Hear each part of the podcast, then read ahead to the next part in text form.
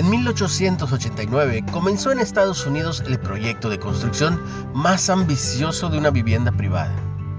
Allí mismo se fabricaban unos 32.000 ladrillos por día y el trabajo continuó durante seis años hasta terminar la casa de verano de George Vanderbilt II.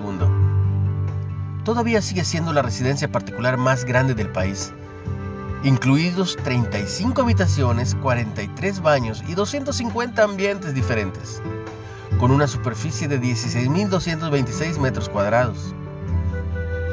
Aún así, ese proyecto no es nada comparado con las intenciones de edificar que Jesús le comunicó a sus discípulos en Mateo 16.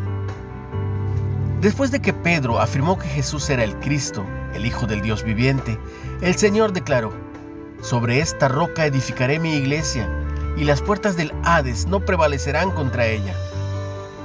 Mientras los teólogos debaten sobre la identidad de la roca, no hay discusión en cuanto a las intenciones de Jesús. Él edificaría su iglesia hasta los confines de la tierra. Velo en Mateo 28, incluyendo personas de toda nación y etnia, como dice Apocalipsis 5. El costo de este proyecto de edificación, el sacrificio de la propia sangre de Jesús en la cruz.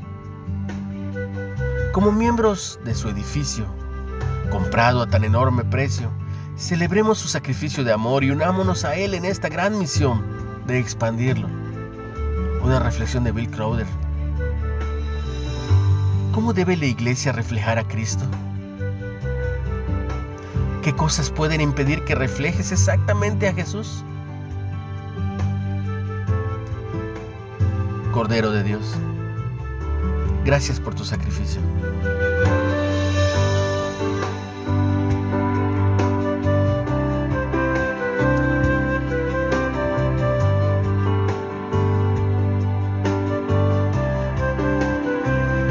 Recuerda que si eres parte del reino, estás hecho para expandirte y eres hijo de un rey. Recibe mucha bendición en el nombre de Jesús.